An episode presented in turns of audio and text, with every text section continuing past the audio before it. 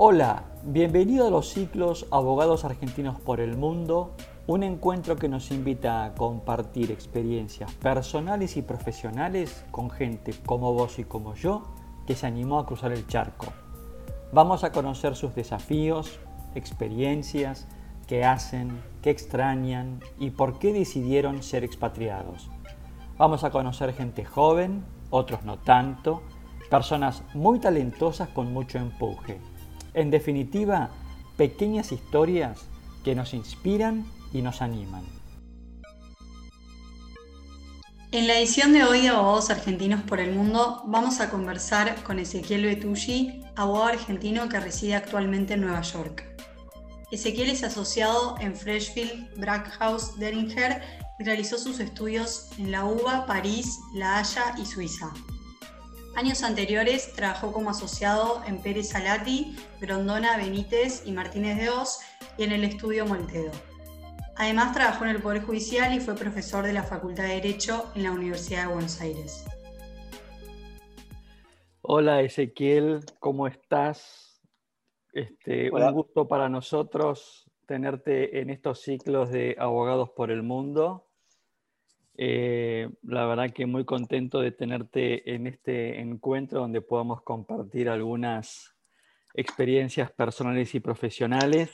Ustedes que están en el exterior este, son testimonio de que si uno se propone un proyecto puede cumplirlo.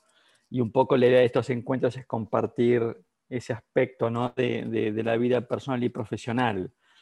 Acá lo que estoy viendo cuando recorro tus, tus antecedentes, Ezequiel, es que has tenido unos años tremendamente intensos, desde el 2000, digamos, 9 a la fecha, este, has, has recorrido un largo camino y, has hecho un lindo recorrido profesional y veo que un elemento que se destaca mucho en tu, en tu trayectoria es el tema internacional, ¿no? LLM en International Dispute Settlements en Ginebra, este, y además este, sos este, profesor de Derecho Internacional Privado en la UBA, con lo cual, ¿cómo, cómo es esto que de Argentina te catapultaste a Europa y ahí comenzó tu, tu recorrido? Contanos un poquito, a ver. Hola Pablo, muchas gracias por, la invitación. Gracias Tamara también por la introducción. Eh, y sí, bueno, iremos charlando, pero para ponerlo en simple, para, romper el hielo, básicamente siempre me interesó, eh, no sé, tratar de, desafiarme, de, buscar cosas, eh, ramas interesantes del derecho, o que para mí eran interesantes, que para mí eran como las más complejas, las más raras, las más difíciles. Eh, no sé, por ejemplo, eh, me interesaba concursos y quiebras desde el comienzo, que es algo que por ahí no, es demasiado popular porque son procedimientos complejos, etc. En algún momento tuve alguna curiosidad, quizás media pasajera, pero no sé, por el, eh, derecho electrónico, por el derecho ambiental. Y así fui un poco explorando hasta que di con el árbitro. También me interesaba el, bueno, la pata del derecho internacional y para ser honesto, sin saber demasiado con qué me iba a encontrar con el derecho internacional, solo sonaba bien. Eh, me gustaba desde el comienzo la idea de hacer una carrera internacional, en algún momento pensé en estudiar relaciones internacionales también. Y, quizás un poco de casualidad y otro poco por esta idea de ir buscando y buscando, me topé, eh, gracias a la universidad, con el, con el arbitraje internacional. Em, la UBA participa en, muchas competencias internacionales eh, sobre derecho internacional. Y, bueno, e, empecé con una de esas donde descubrí esto del arbitraje internacional, que es a lo que ahora me dedico, y la verdad que me gustó mucho. Después de esa búsqueda encontré algo que realmente me gustó por muchos aspectos, eh, por la parte internacional, por, no sé, cómo son los procedimientos, que por ejemplo tienen eh, procedimientos orales que para nosotros viniendo de Argentina era un, poco distinto. Y así es como lo descubrí y de ahí en adelante eh, empecé a hacer, a focalizar, digamos, todos mis esfuerzos en, en construir una carrera internacional. Una particularidad, no, una, una particularidad es que eso que descubrí por es una rama del derecho que por naturaleza es internacional, ¿no?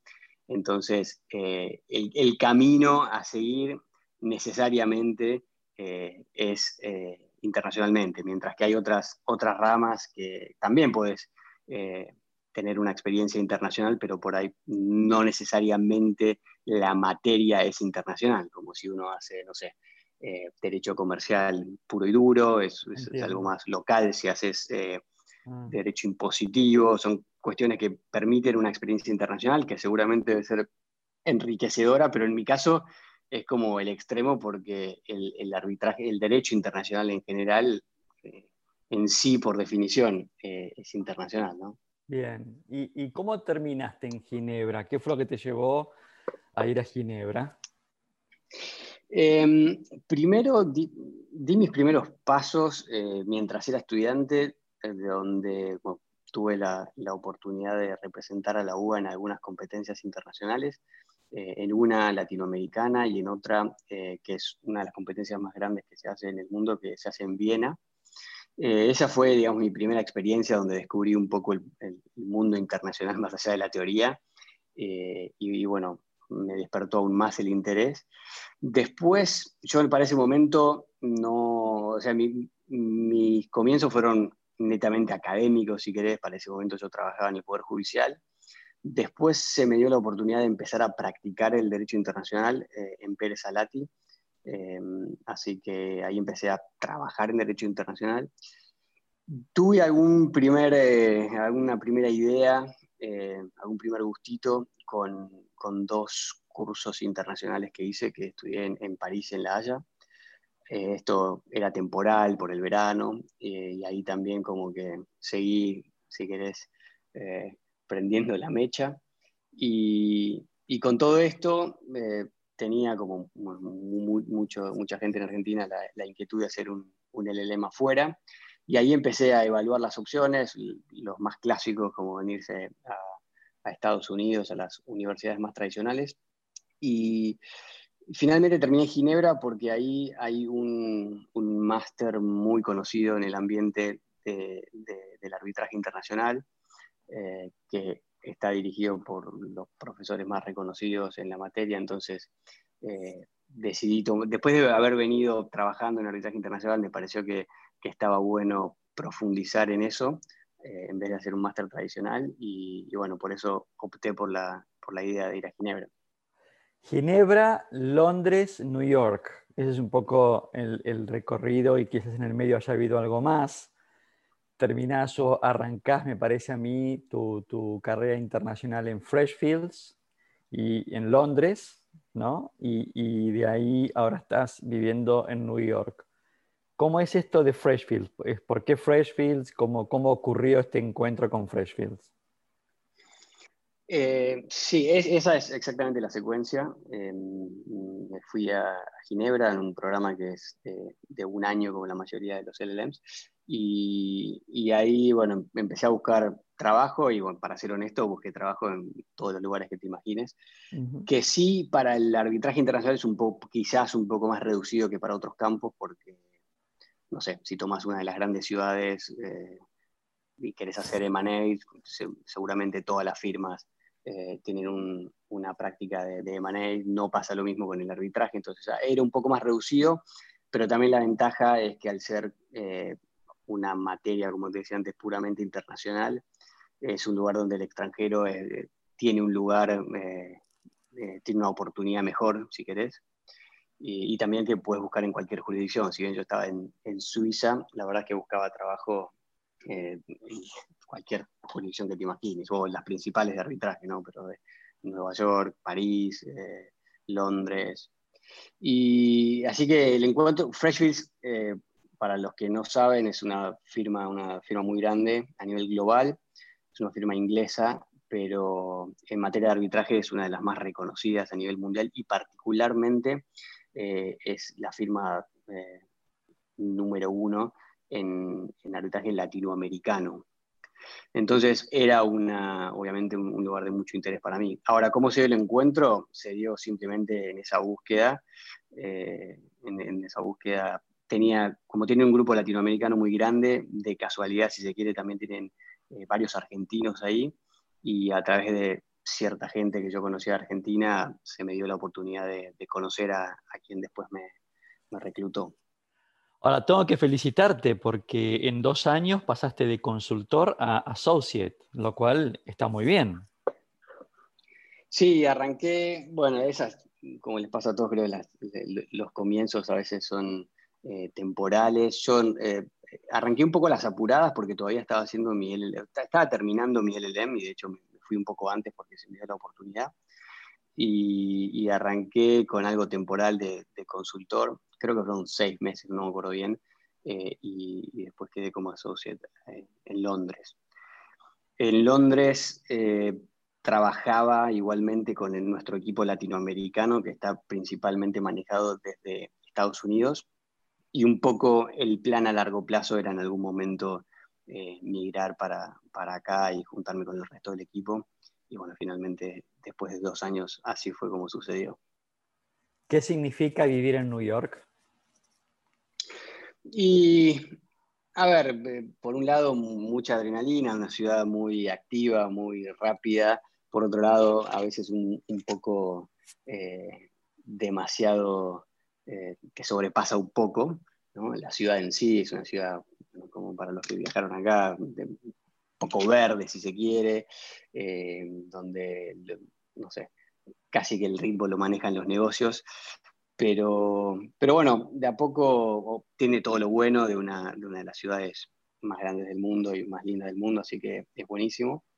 También estando ya instalado, uno va descubriendo cosas de la ciudad que, por ahí no, no, son tan populares. La verdad que si bien la, la, ciudad es bastante agobiante a veces, tenés unos buenos escapes en las afueras, etcétera. Así que ya después de, después de dos años y algo, eh, es una ciudad que, que, disfruto mucho. Una nota al pie importante es que también tengo familia acá, con lo cual eso eh, hizo un poco más fácil la transición.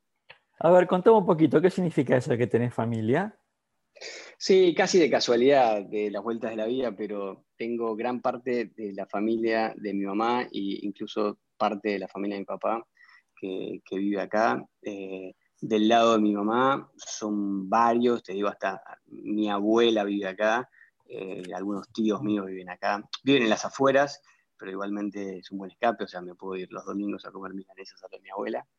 Eh, Así que y ellos están hace mucho tiempo. Eh, uno de mis, tíos que vino por primera vez vino hace 20 años eh, y de a poco eh, vinieron otros tíos míos que a su vez se casaron, así que bueno, relativamente un grupo importante que tengo acá. Y, lo mismo del lado de mi papá, tengo un primo y, y su familia que de hecho mi primo en realidad es americano, es alguien que nació acá, es americano. ¿Qué edad tenés, Ezequiel? 33. Qué jovencito, muy bien, te felicito, 33 años. Así que estás muy acompañado, la verdad, en New York. Sí, dentro de todo, sí, eh, que la verdad que lo hace más fácil cuando también estoy con mi mujer, eh, que desde que nos fuimos a, a, a, Ginebra, bueno, hicimos todo el recorrido juntos. ¿Argentina? También, sí. ¿Abogada? No, por suerte. ¿Se conocieron en, el exterior o, de Argentina te acompañó este proyecto? No, desde Argentina, desde Argentina, eh, incluso bastante antes de, que iniciara el proyecto. ¿Y qué hace?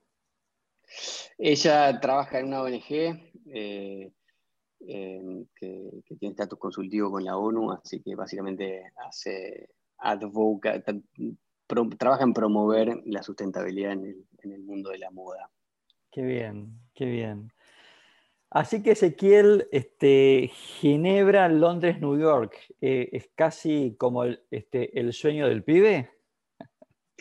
Y es interesante, la verdad, por suerte no meto, o sea, eh, creo que cualquier experiencia internacional está buena, eh, pero bueno, por suerte no me tocó ir a algún, no me tocó ir a Arizona, ¿no?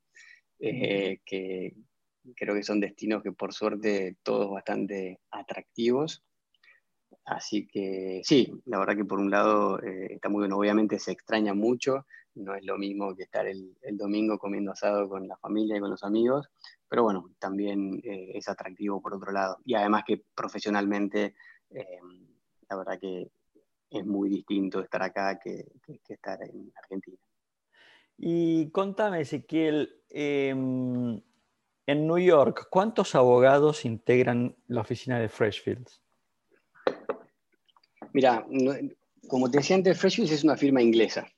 Eh, y, te diría, es una de las, de las firmas eh, tradicionales inglesas, las que llaman del Magic Circle, que, son unas pocas, que son como las, las principales firmas eh, del mercado inglés, y de hecho es un monstruo en Inglaterra. En Estados Unidos y, en Europa tiene sus principales oficinas. En Estados Unidos es una firma grande, pero no es una firma monstruosa, no es una de las firmas más grandes del mercado. Eh, como te puedes imaginar, acá eh, la industria legal es enorme y hay unas firmas que son gigantes, eh, que son las tradicionales americanas, digamos. Freshfields no es una de esas, así que nuestra oficina acá es, y de hecho es una oficina relativamente nueva, eh, así que debemos ser acá solo en New York, no sé, eh, pensando rápido, no sé, un, equipo de unos 100 abogados o una cosa así. Perfecto. Que no se, Que, no se compara Tal cual. Con, los números que hay en, Londres, por ejemplo, u otras, eh, otras oficinas en Europa. Bueno, globalmente, Freshfield, ¿cuántos abogados son? globalmente no te podría decir, pero ahí ya estás en un número igual que, que las grandes a nivel mundial. O sea, es una de las firmas más grandes a nivel mundial, sin duda. Bueno, de hecho, un dato de color, es la, eh, es la firma más antigua del mundo. Ah, mira vos, qué interesante. Qué interesante. ¿Qué, porque, ¿De qué año es Freshfields? ¿Tenés idea? Eh, sí, 1743, si no me equivoco. Bien, bien, bien. Así que uno podría decir que Freshfields en New York o en Estados Unidos es una especie más como una firma boutique, por decirlo de alguna forma. No, no tanto como boutique. Eh, creo que las boutiques hoy en día son, es decir, es una firma integral que tiene todo, eh, tiene desde corporate litigation, o sea, lo, que te imagines, incluso la especialidad de arbitraje, que no todos la tienen, así que no, no diría que es una firma, mismo para darte una idea, nuestro equipo de arbitraje solo eh, y te hablo aquí en New York, que después se complementa con el de DC, pero solo el de New York debe tener unos, no sé, 20 abogados, que en sí es, es, más de lo que tendría una firma boutique, y es solo nuestro equipo de arbitraje. Bien. A eso súmale corporate, no sé, eh, y otras. Ok. ¿Viajas mucho a América Latina por, por tu área de práctica de arbitraje?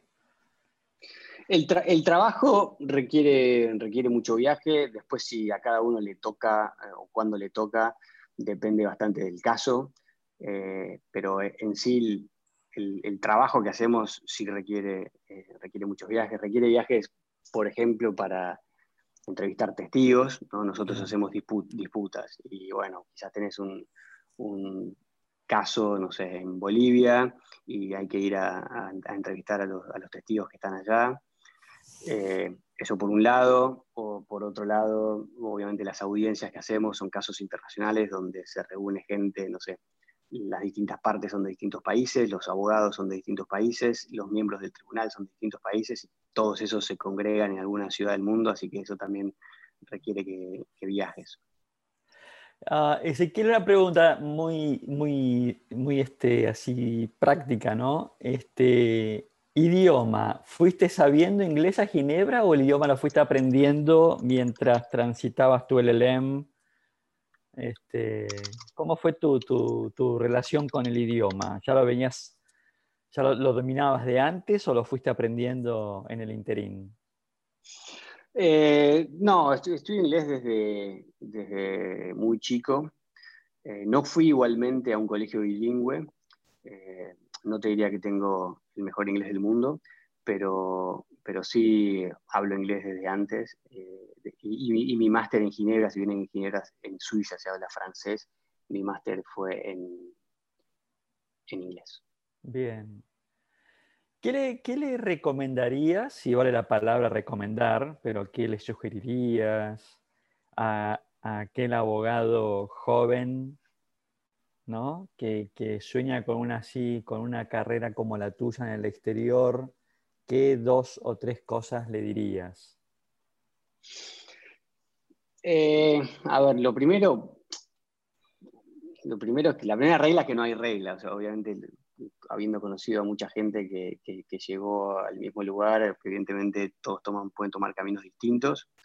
Eh, sí te puedo decir lo que me sirvió a mí, estuvo bueno identificar qué era lo que me gustaba medianamente temprano. Eh, y, después de ahí, la verdad que le puse mucho esfuerzo, que creo que eso no es sorpresa para nadie. Eh, ¿Qué hice yo puntualmente para una carrera internacional como la mía? No sé. Traté de tener estas pequeñas experiencias primero. Obviamente conozco gente que, tuvo la suerte de, directamente hacer un LLM y después conseguir trabajo y hacer una buena carrera. En mi caso, como yo traté de tomarme un tiempo eh, de preparación, si se quiere, para llegar acá ya con un perfil internacional. Eh, eso era desde las primeras competencias internacionales académicas que, te contaba antes, eh, esos cursos cortos que hice también para, tener una, una, experiencia antes. Lo mismo hice con publicaciones.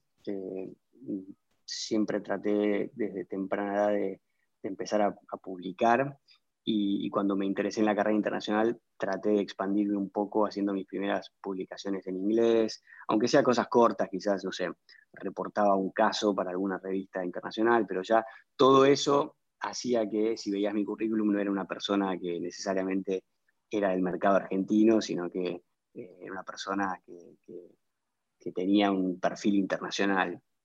Eso, si querés, es, eh, es lo principal que creo que me sirvió. Buenísimo. Y para concluir, Ezequiel, este, una pregunta también, eh, digamos, como cierre. ¿Qué es lo bueno, en, digamos, en una palabra, ¿no? ¿Qué es lo bueno y qué es lo no tan bueno de ser expatriado? Eh, lo, hay, creo que hay muchas cosas para decir, pero en una palabra, y creo que no, debe ser muy diferente que, a la mayoría de, los expatriados. Creo que lo no tan bueno eh, es sin duda la lejanía, eh, pero lo bueno también posiblemente sin duda es la aventura. Lejanía y aventura, excelente. Bueno, Ezequiel, la verdad que la pasé muy bien, me gustó mucho charlar con vos, este, seguramente a la gente también le va a gustar esta conversación que tuvimos. Este, te felicito, la verdad, por tus logros, la verdad que sos muy jovencito y has hecho una linda carrera en el exterior. Obviamente, desde acá te deseo lo, mejor para vos, para, tu familia, este, y bueno, que sigas creciendo. Muchas gracias, Pablo. Un gusto para mí también conversar con ustedes. Eh, y bueno, felicitaciones a, ustedes también por este ciclo de, entrevistas, que, la verdad que escuché otras y, me parecieron realmente muy interesantes. Perfecto. Ezequiel, te mando un fuerte abrazo. Lo mismo para vos, Pablo. Saludos. Muchas gracias. Chao, chao, chao.